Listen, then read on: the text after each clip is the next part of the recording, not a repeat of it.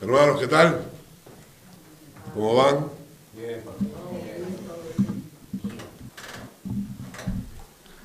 Antes de empezar, quiero enseñarles dos fotos. ¿Este, este vaso de agua es mío? Sí.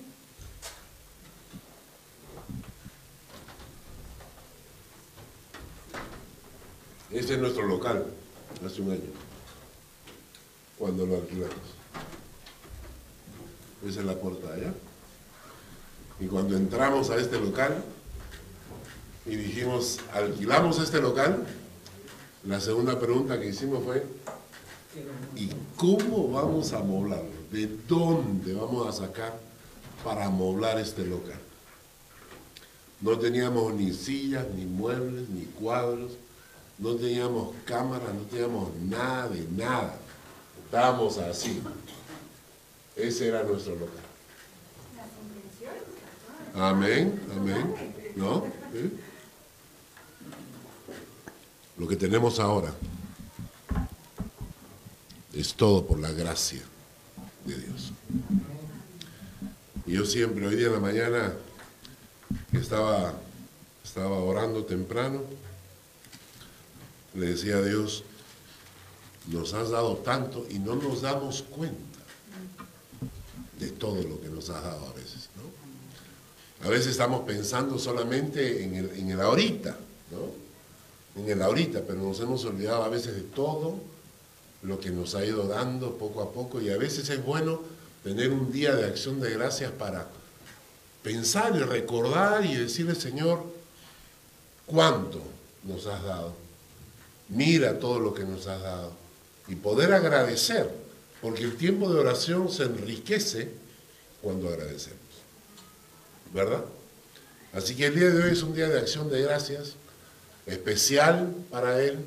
Algunos estamos en ayuno, estamos eh, dándole gracias a Dios porque nos ha provisto, nos ha acompañado, nos ha hablado, nos ha enseñado. Durante la pandemia eh, nos usó para llegar a personas a través del Internet.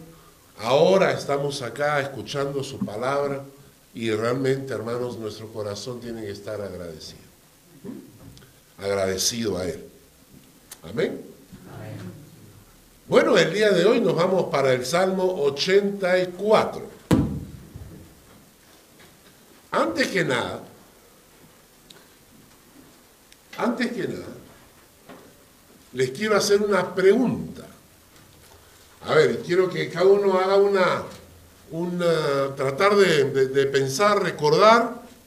Quiero que piensen en un versículo, piensen en un versículo que ustedes consideran que la gente se hace de la vista gorda cuando lo lee. ¿Me entienden? O sea, cuando leemos, por ejemplo, cuando estamos viendo en un programa de televisión y hay una escena que no nos gusta, y muchas veces, y nos volteamos y no lo queremos ver. Entonces, muchas veces yo me he encontrado con personas que me dicen, pero si la Biblia dice esto, ¿verdad? Hay muchas veces, hay muchos textos bíblicos que la gente los lee, pero se hace loco. Es como, como nosotros los hombres cuando estamos en la casa y encontramos un pantalón en el piso. ¿no? ¿No es cierto? Nosotros vamos caminando y vemos ropa en el piso y el hombre ¿qué hace? Y sí, ¿no? Seguimos caminando. Para nosotros no existe, ¿no? Esa ropa tirada, el papelito tirado, el vaso que no se ha lavado. No, no, lo vemos, nosotros tenemos otras cosas más importantes que hacer. Entonces, piensen en un versículo bíblico que ustedes dirían, ¿sabes qué? Me parece que la, que la gente cristiana cuando lee este versículo lo pasa por alto y no le hace caso. Piensen. A ver. Uno. Primera Pedro 1.16. ¿Qué dice? Porque escrito está, sed santos porque yo soy santo. Ok, muy bien. ¿Qué más? No dejando de congregarse como algunos tienen por costumbre. ¿eh?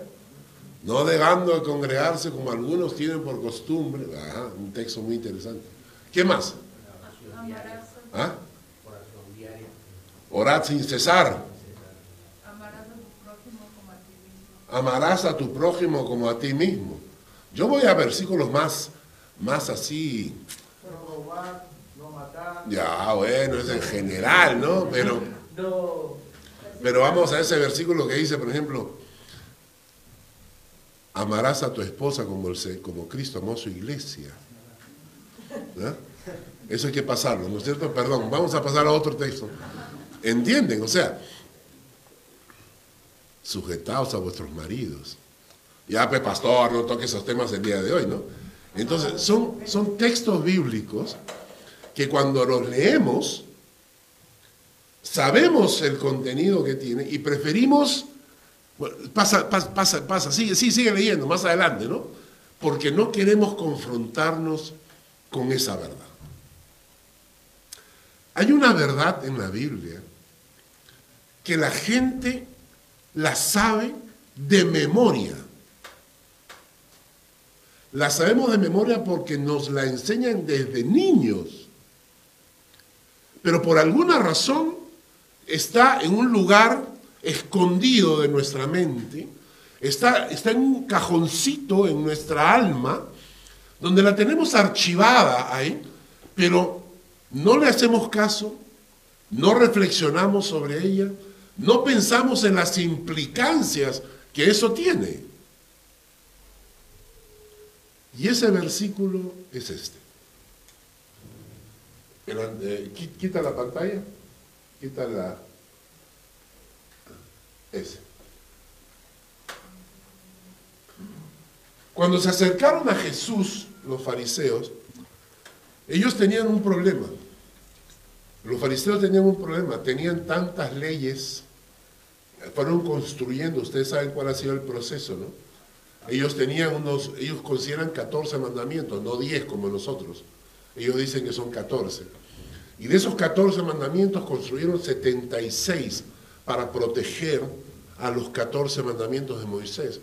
Y luego construyeron 643 para proteger a los 73. O sea, fueron construyendo más y más mandamientos para que fueran como ba- barreras de, ¿ah? barreras de, conten- de contención. Entonces, si tú quieres guardar los 643, entonces va a ser menos probable que violes alguno de los setenta y tantos, y si no violas uno de los setenta y tantos, va a ser mucho más difícil que quiebres alguno de los 14.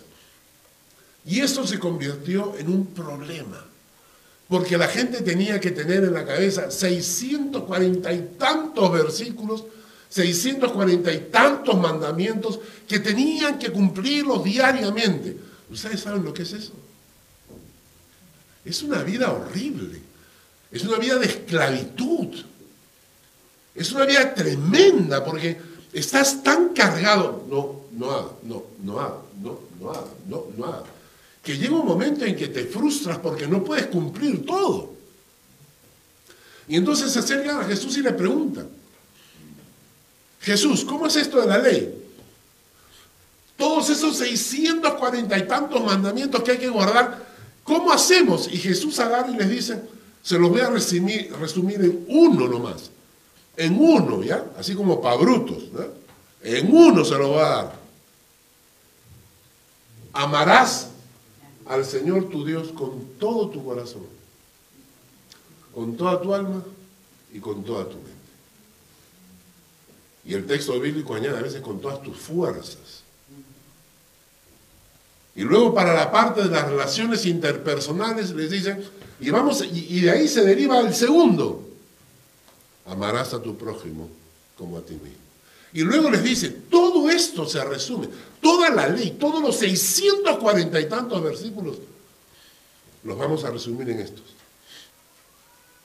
Amarás al Señor tu Dios con todo tu corazón, con toda tu alma, con toda tu mente y con todas tus fuerzas. Ahora entienden qué parte del todo no entendemos. ¿Eh? ¿Entienden? Porque leemos ese texto y no, pero ¿cómo? O sea, ¿cómo va a ser posible? Eso no se puede, o sea, ¿no es cierto? Este texto, hermanos, cuando yo comencé a reflexionar sobre este texto, no hubo ninguna otra respuesta sino agachar mi cabeza y decirle al Señor, perdóname, porque me falta demasiado. ¿Y, por qué está igual a colación este texto? Porque hay un problema con el amor humano. El amor humano es temporal, circunstancial y conveniente. ¿Eh? Nosotros vivimos esta, esta imagen, esta ilusión romántica, de este, este amor romántico que nos presenta Hollywood, ¿no? Pero cuando vamos a la realidad, no es lo mismo. ¿Cuántos se casaron ilusionados, diciendo, este matrimonio va a ser de verdad, ¿cierto? ¿Eh, ¿No? Este, este va a ser como la tía, la tía Maruja y el tío Juancho. No, ellos se pelean todo el tiempo. Nosotros vamos a ser los primeros que se van a amar hasta morir porque nos amamos como nadie más en la tierra. ¿Sí o no? Y llegaste a la hora del matrimonio y te metiste en la promesa y la vas a amar en las buenas, en las malas, en la salud, en la enfermedad, en, con dinero, con pobreza, en todo la vas a amar. Y tú, sí, Señor. ¿Ah? ¿Y qué pasó después? ¿Y qué pasó después? Agarramos y... Ah, no, amar a esta vieja, no sé. Así como es, ay, ¿dónde está, dónde está el artículo de devolución? ¿Dónde firmo para que se la lleven? Porque el amor humano es, primeramente el amor humano es circunstancial. Es decir, tú no te enamoras de cualquier persona en China o en Japón. Te enamoras de las personas que te rodean. Por eso cuando la gente dice, tú eres el amor de mi vida, debemos decir, eres el amor de mi vida que conocí porque probablemente conoceríamos 50 otros amores en otras partes, ¿no? sino que nos, nos, enamoramos de las personas que conocimos. Es circunstancial, la circunstancia. Es conveniente porque nadie se casa con una persona que te va a maltratar, a menos que estés loco. Te casas con alguien que te conviene. Tú dices, sí, yo quiero a esta persona en mi vida, pero me conviene esta persona en mi vida. ¿Por qué? porque me gusta, porque la quiero, porque me ayuda, porque etcétera, etcétera, etcétera. Sabe cocinar, muy importante. Pero sobre todo, el amor es temporal. El amor humano es temporal. Como decía Lelutiers, eh, el amor eterno dura tres meses. El amor eterno dura tres meses. ¿Y por qué es temporal? Porque siempre nos dicen lo mismo si no lo riegas, se seca. Porque si el amor fuera eterno, no habría por qué regarlo. ¿Cierto? Entonces, para que el amor humano perdure, hay que regarlo. Nosotros estábamos con, con Lucita, estábamos en, eh, de vacaciones con la familia Bauman en la isla de no era Tenerife, era, bueno, una de esas islas ahí. Viajamos especialmente de regreso para estar en la celebración de los 50 años del matrimonio de Felicidad y Billy Schweitzer, abuelos de Claudia. Cumplían 50 años casados. Y entonces yo regresamos especialmente para estar con ellos, para tener una, una, prédica ese día, ¿no? una celebración. Y entonces estuvimos ahí y entonces yo traje una prédica sobre, imagínate, 50 años casados y entonces el amor y no, etcétera, etcétera. Terminamos la reunión precioso. Se me acerca Feli al final y me dice, bonita la prédica. Pero no fue fácil, Carlos. No fue fácil. Dije, ¿cómo que no fue fácil? Ah, no, me dijo. Es que tú tienes la cara bonita de Billy. Pero Billy no es fácil. Y en nuestro matrimonio hubo épocas que realmente estuvimos a punto de romper el matrimonio. A mí se me marcó eso, ¿no? Porque yo, te, esperaba, pues, 50 años, sí, sido duro, pero hemos salido adelante. Pero me lo dijo con una cara de dolor, la pobre. Y yo dije, y es verdad, los que estamos casados largo tiempo sabemos que hay épocas en la vida en que ese amor humano entra en crisis.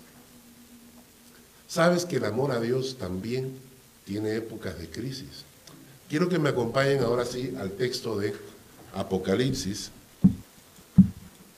en el capítulo 2. Apocalipsis en el capítulo 2.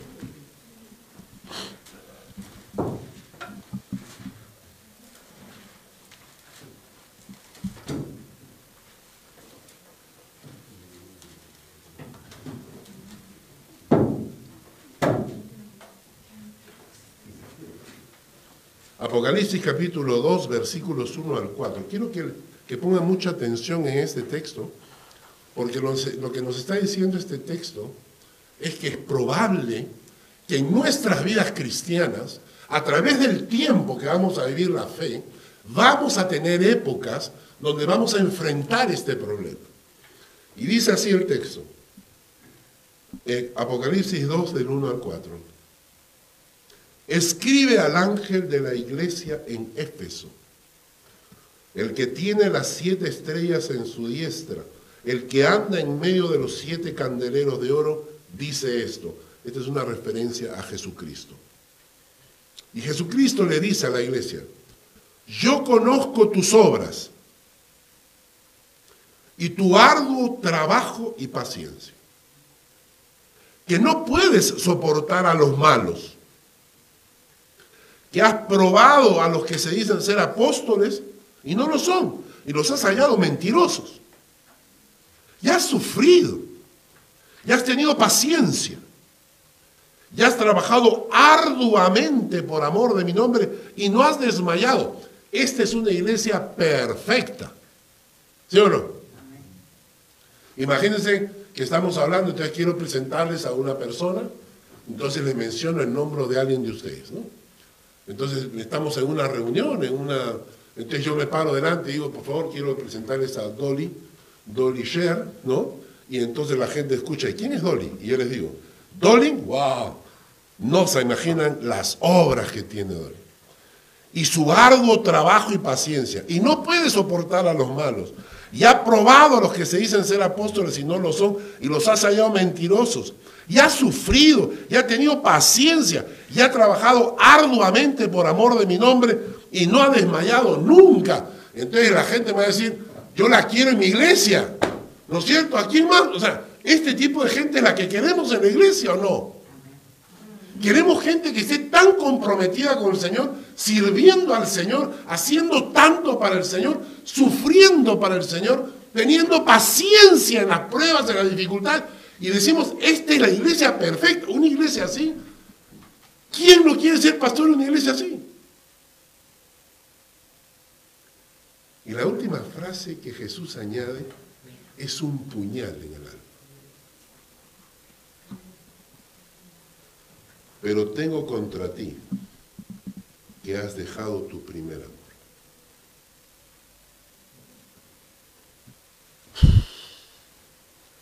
tengo contra ti que has dejado tu primer amor. Y aquí la palabra, para que sepan bien, la palabra primer amor no significa el primero en tiempo. Porque muchas veces se ha predicado este texto diciendo, nos referimos al, amor del principio, cuando recién te convertiste, cuando estaba fogoso por el Señor, y entonces dice, ha dejado tu primer amor, ese amor que tenías al principio. No es eso. La palabra primero no se refiere al tiempo, sino a la posición. Está diciendo que Dios tenía un lugar primordial, prioritario en mi vida y que poco a poco fue siendo desplazado. Segundo, tercer lugar, cuarto lugar, quinto lugar. Fue, fue muriendo ese amor. Porque cuando Dios es lo primero en tu vida, Él es tu prioridad. Y tú lo ves eso en cada, en cada momento, en cada, en cada actitud que tiene como cristiano. En el hecho de participar en el estudio bíblico, en el hecho de asistir a la iglesia, en el hecho de mis diezmos y ofrendas, en el hecho de participar de la oración, en el hecho de, servir en la iglesia limpiando o lo que sea.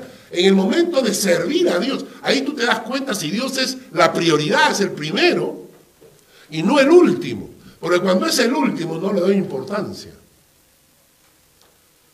Alguien me dijo una vez, no es que no tengamos tiempo, es que no tenemos tiempo para tal cosa. Es decir, para lo que es importante tenemos tiempo. Para lo que no es importante no tenemos tiempo. Entonces, el amor que nosotros tenemos hacia, hacia el Señor, a través del tiempo en la fe, se va a ver afectado.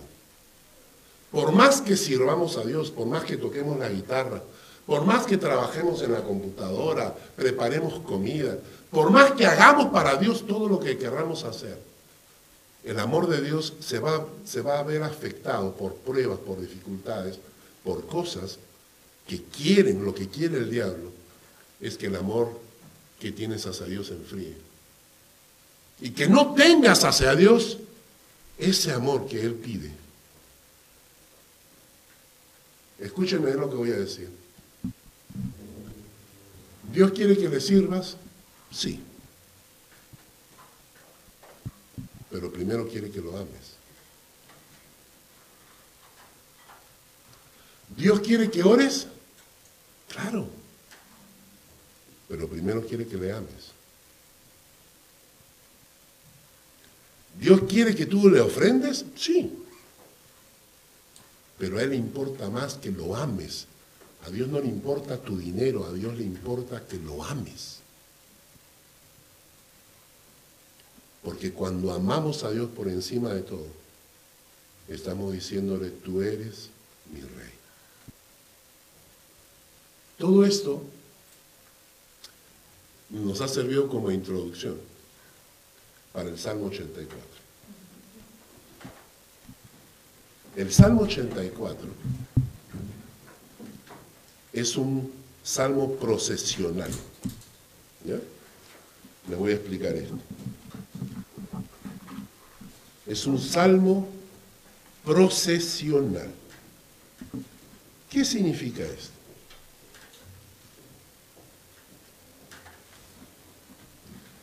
Es un salmo que se cantaba en procesión. Cuando las hemos terminado, hemos estudiado las fiestas de, de los judíos, ¿verdad? ¿Se acuerdan? Hemos estudiado las siete fiestas de los judíos. ¿Se acuerdan cuáles? Las primeras cuatro, las fiestas de primavera, y las últimas tres, las fiestas de otoño. ¿no? Entonces, las primeras cuatro en las cuatro P. Pascua, Panes sin levadura, panes sin levadura, primicia, primicias, Pentecostés, Pentecostés, ¿no?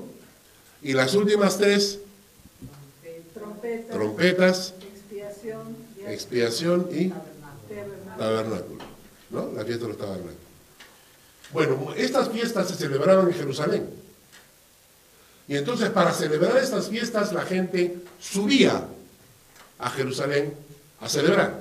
¿Recuerdan cuando Jesús tenía 12 años que sus padres habían subido a Jerusalén para celebrar la fiesta? Y entonces de regreso Jesús se quedó en el templo discutiendo con los ancianos y ellos no se dieron cuenta hasta como dos días después. Bien irresponsable. ¿no? No sé, no pierdes a tus hijos así. Dos días después, ¿dónde estaba Jesús? ah? ¿No? Y a buscarlo, ¿no? Entonces, en- en- ellos habían quedado, es- Jesús se había quedado. ¿Por qué? Ellos habían subido a Jerusalén a celebrar. Entonces, las fiestas procesionales eran cuando la gente se reunía eh, por los diferentes caminos que conducían a Jerusalén y juntos iban cantando salmos procesionales porque iban con dirección a Jerusalén. ¿Ya? ¿Entienden? Es como una procesión, ¿no? Cuando la gente se junta, entonces iban caminando juntos, ¿no? En España le llaman la, ¿cómo se llama? La caminata del rocío, ¿cómo le llaman esto en España? ¿no? Que- que- que van caminando para una virgen por ahí, bueno, una procesión, ¿no? Entonces, en este caso, ellos estaban subiendo. Ahora, miren lo que dice la gente en ese camino. Recuerden, están subiendo hacia Jerusalén para adorar a Dios en el templo. Y entonces en el Salmo 84, los primeros cuatro versículos te explican eso. Y te dicen, cuán amables son tus moradas, oh Jehová de los ejércitos. Anhela mi alma y aún ardientemente desean los atrios de Jehová. Mi corazón y mi carne cantan al Dios vivo. Aún el gorrión haya casa y la golondrina nido para sí, donde ponga sus polluelos cerca de tus altares. Oh Jehová de los ejércitos, Rey mío y Dios mío, bienaventurados los que habitan en tu casa, perpetuamente te alabarán. Este es el amor del pueblo de Dios que se expresa porque está subiendo a adorar a Dios. Pero cuando ellos, ellos subían a adorar, había una pasión en el alma. Había una pasión, había un, un gran amor del pueblo de Dios para llegar a esos atrios, para poder entrar en el templo, para poder adorar a Dios. Y esto, esto nos refleja el amor que el pueblo de Dios, el pueblo hebreo tenía hacia Dios. Y hermanos, esto a mí me, me mueve el piso. Me mueve el piso porque la verdad es que un salmo que expresa el amor que el pueblo de Dios tiene por Dios y por su templo, me hace pensar en cuán lejos puede estar nuestra fe. Cuán fría puede estar nuestra fe. ¿Cuántos nos levantamos en la mañana y decimos, hoy es domingo, vamos a alabar a Dios, vamos a adorar a Dios, vamos al templo? ¿Cuántos tienen esa pasión? Nos falta, ¿verdad? Nos falta. A veces, ay, ay domingo, ¿a qué hora es el culto? A las 11.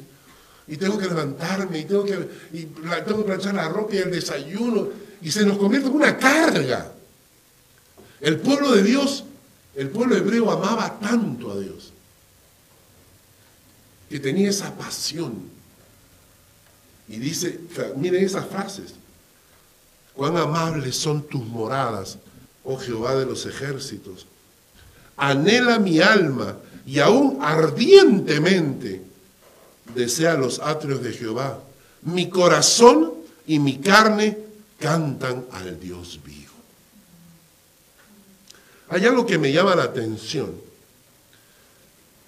y es qué tipo de Dios tiene el salmista a la hora de escribir.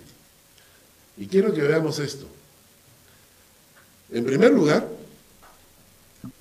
miren el nombre. En el versículo 1. Versículo 1.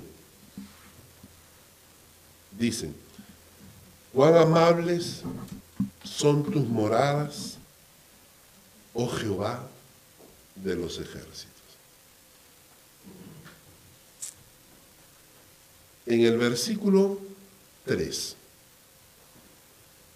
Aún el gorrión haya casa, la golondrina nido para sí, donde ponga sus polluelos, cerca de tus altares, oh Jehová de los ejércitos. Oh Jehová de los ejércitos.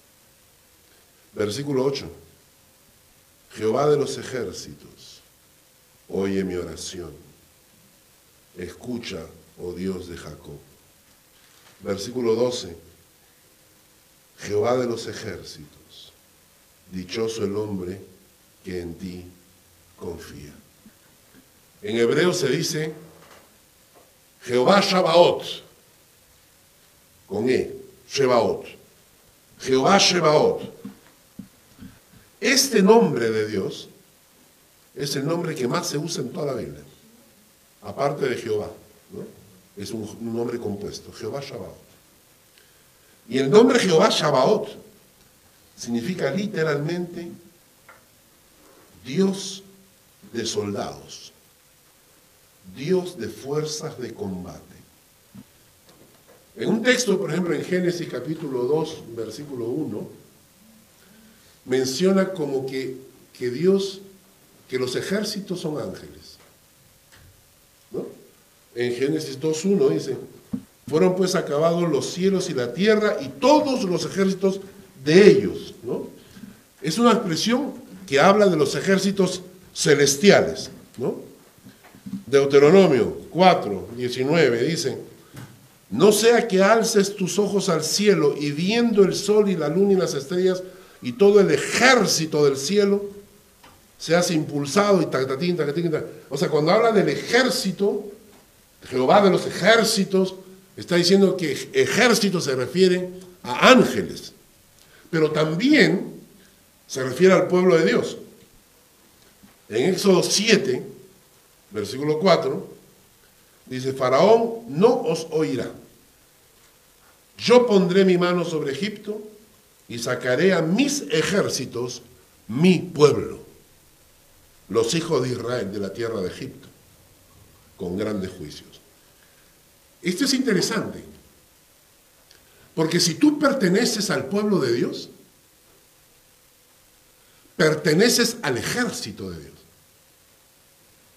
Cuando Dios habla de sus ejércitos, habla de las huestes celestiales, estamos hablando de los ángeles. Un solo ángel mató a 350 mil personas en una noche. Cuando Jesús le dice en el, en el huerto de Getsemaní a Pedro, dice, no crees que si yo le pido a Dios legiones, legiones de ángeles, no quedaba un ser vivo en toda la tierra, ¿no? Cuando lo van a tomar preso. Y entonces, cuando está hablando de Jehová de los ejércitos, está diciendo que el Jehová, Jehová es el Señor, es el Rey, es el que manda, es el comandante en jefe de todos los ejércitos del cielo y de todo su pueblo en la tierra. Y si tú perteneces al pueblo de Dios, perteneces al ejército de Dios. Y lo interesante de todo esto es que esta idea transmite la idea de poder, de grandeza. Salmo 103, versículo 19 al 22.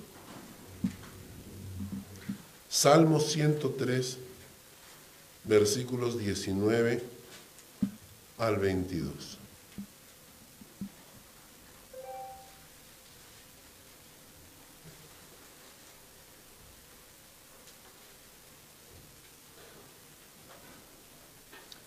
Dice, Jehová estableció en los cielos su trono. Su reino domina sobre todos.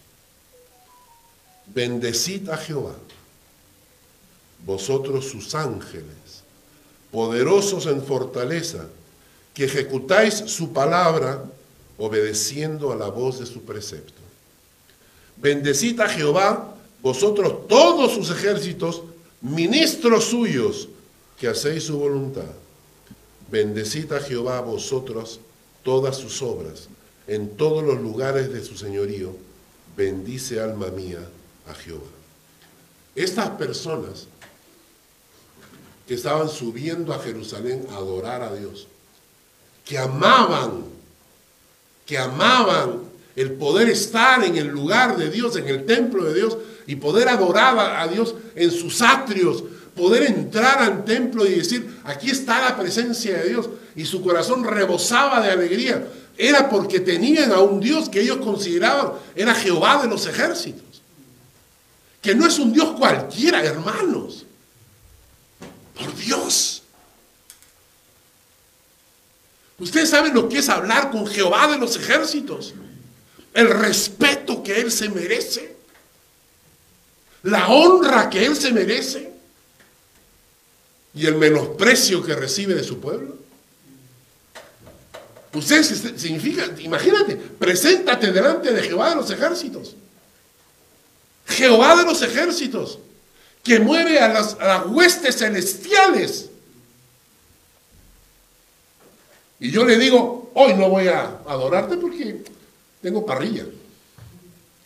Me voy a la playa, me voy a la piscina. O sea, imagínense el insulto que eso significa. Me voy a encontrar con el rey del universo, el, el- el- que es creador de todo. Y vamos a la ofrenda, vamos cinco francos, que es lo que me sobra. Eso es lo que le damos. Y por eso el pueblo cantaba con esa pasión, porque para ellos Jehová era Jehová de los ejércitos. Y cuando David se enfrenta a Goliat, ¿qué le dice? Yo vengo a ti, tú vienes a mí con lanzas, espadas y palos y todo. Al gigante ese de 3 metros 40. Y David le dice, pero yo vengo a ti en el nombre de Jehová de los ejércitos, que me va a dar tu cabeza. Y con una piedra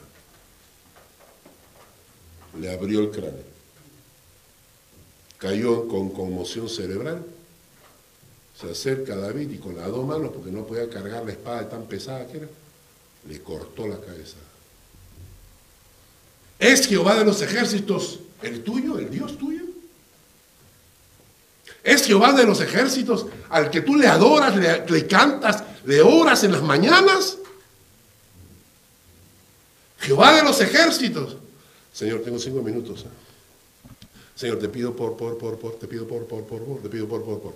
En el nombre de Jesús, amén. Ese es Jehová de los ejércitos.